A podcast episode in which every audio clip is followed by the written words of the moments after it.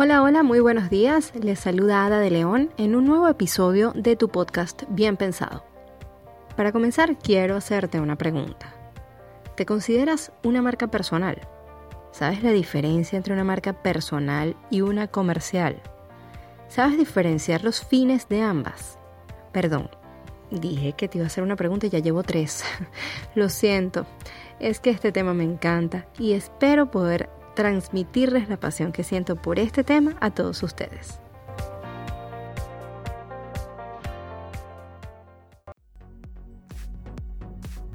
Hoy en día, con la facilidad que nos dan las redes sociales, podemos fomentar una marca personal si así lo deseamos, y de este modo conectar con muchos más clientes.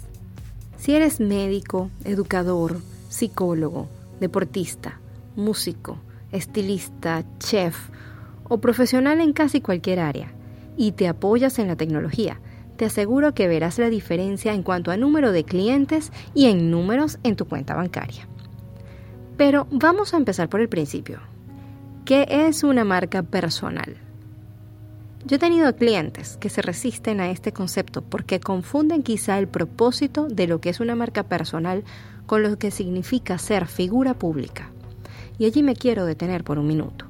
Marca personal significa conceptualizarte como profesional. Y lo primero que debes preguntarte para consolidar tu marca, para conceptualizarla es, ¿cuál es el principal servicio que quiero ofrecer? Para responder esto, imagínate cuando estás llenando un formulario por internet y este te pregunta profesión u oficio y se te despliegan a la derecha unas pestañas. Allí ves una lista que dice ingeniero, plomero, estilista, comunicador, médico, abogado, contador, en fin. Pues tú escoges una sola de estas respuestas. Y por supuesto que esta respuesta no sea varios, ¿ok? No hagas trampa. Luego como marca personal debes crear una línea argumentativa del trabajo que realizas. Esto quiere decir que de todo el universo de servicios que ofreces, debes definir una o máximo dos cosas que estén alineadas entre sí. No es que eres contador y pintas cuadros y quieres mostrar ambos servicios, porque le estás hablando a dos públicos muy diferentes y así solamente vas a lograr que se te diluya la marca porque el mensaje no es coherente. Sin embargo, si por ejemplo eres médico y te gusta la cocina y ves que hablar de la cocina reafirma tu servicio porque el contenido que vas a subir de la cocina es relacionado a dietas saludables para curar tal o cual mal, adelante. Allí sí tiene sentido que subas de vez en cuando un contenido a manera de referencia o tip que reafirme tu trabajo. Pero pendiente con que no sea ni siquiera mitad y mitad, porque de nuevo viene la pregunta, ¿cuál servicio quieres vender? ¿El de médico o el de chef? Por otro lado, no olvides que estás consolidándote como marca personal, no comercial, ¿ok? Cuando ya estás muy claro de lo que vas a ofrecer, debes pasar al siguiente y uno de los más importantes pasos a mi criterio. Definir tu estrategia comunicacional. Una estrategia no es más que un plan. Y un plan debe llevar objetivos, meta, tiempos para medirte, indicativos que te orienten si vas bien o no con respecto a este plan inicial, etc. La comunicación debe estar ligada a un plan. Debes crear una estructura de contenido, y definir él o los canales por donde quieres transmitirlo. Primero define si lo que ofreces amerita ser explicado con fotos, videos, pequeños posts, artículos o notas de prensa un poco más elaboradas, etc. En esta parte del plan, mucha gente se asusta porque piensa que no tiene el tiempo necesario para difundir el contenido y piensan que tienen que tener presencia en todas partes. Para su alivio, la respuesta a esta inquietud es que menos es más. No necesitas estar en 8 redes sociales, página web y 10 plataformas de audio y video. Ni siquiera quienes alcanzan números altos de seguidores tienen tantas cuentas abiertas. Créeme que no todas valen la pena para lo que tú haces. Lo primero y más importante de todo antes de arrancar con una gestión de contenidos es el contenido. Y para crearlo, lo que debes hacer es documentar todo lo que hagas. No inventes, no robes fotos, no robes copies de otras cuentas. Hay cientos de imágenes en Google que puedes usar para reafirmar tu mensaje. Pero si tú lo que quieres es crear una marca personal, lo más importante que debe aparecer en la cuenta, sea cual sea, es la persona que se está promocionando, o sea, tú. Si no, ¿qué sentido tiene llamarse marca personal? En todo caso, podríamos estar hablando de una marca comercial y esta tiene otras características. Como dije al principio de la conversación, hay quienes confunden marca personal con figura pública. Les voy a decir de una vez la diferencia antes de seguir avanzando, ya que está directamente relacionada con esta parte de la estrategia de comunicación. Si tú quieres mostrar tu trabajo y ser reconocido por lo que haces, eso es querer fomentar una marca personal. Pero sí es necesario que te muestres, que vean tu rostro, que sepan a quién le pertenece el nombre. No en vano, grandes diseñadores con solo firmar ya sabemos quiénes son y qué ofrecen por ejemplo Tommy Hilfiger, Calvin Klein, Carolina Herrera, Giovanni Scutaro. Pero si a eso le agregas que deseas mostrar tu vida personal en tus historias, en las redes sociales y ganar seguidores, entonces aquí comienza a dibujarse la transformación de marca personal a figura pública, o más bien a desdibujarse, porque ya tu vida privada la estás haciendo pública y no son solamente los servicios que ofreces. Hay áreas donde es casi inevitable como es el caso de músicos, de actores, artistas, que ganan tanta fama que no se escapan de un paparazzi y dejan de tener vida privada aun cuando no quieren. Es lo que llaman el precio de la fama. Sin embargo, hay áreas donde puedes ser famoso y mantener al margen tu vida privada. Voy a darles algunos ejemplos. ¿Saben los hermanos constructores que aparecen en este canal de Discovery Home and Health? Ellos son una clara marca personal. Se dedican a la remodelación y al diseño. Son dos líneas argumentativas coherentes entre sí.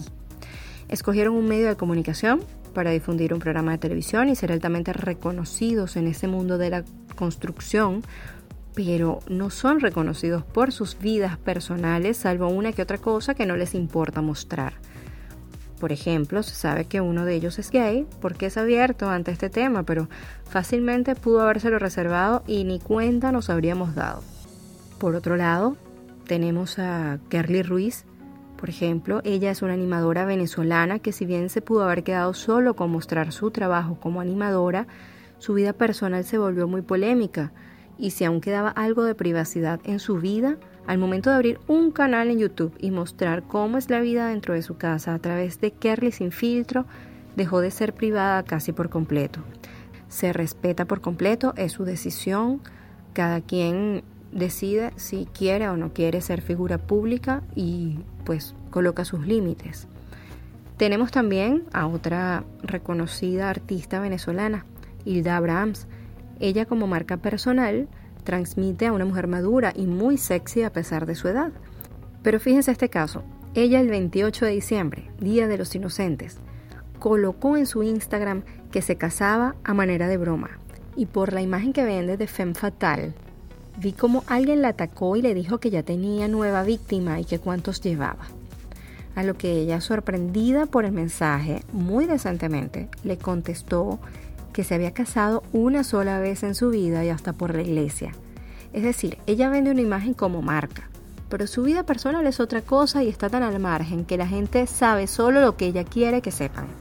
Es decir, ella sí es una marca personal y también es una figura pública, pero con una vida privada. Sí queda claro. Por último, ya para no extenderme más, hablemos del plan estratégico comunicacional ya sabes que debes sí o sí generar contenido audiovisual. En primer lugar, debes establecer tus objetivos, pero para eso debes preguntarte qué quieres lograr con tu marca personal. Sin antes preguntártelo, realmente no vas a poder establecer claramente tus objetivos y vas a estar tirando flechas. Luego que ya tengas tus objetivos planteados, establece metas. Ponte metas que sean creíbles, cuantificables y que sean medibles en el tiempo. Es importante que le pongas tiempo porque si no vas a estar toda la vida tratando de cumplir una sola meta y si no le pones un tiempo final no vas a lograr alcanzarla. Cuando empieces a alcanzar tus metas vas a ver cómo esos objetivos van a ir cumpliéndose por sí solos. Y tercero y último, ya para terminar, ponte en acción. Toma la decisión de actuar. Denle play, accionen, tomen la decisión de hacerlo.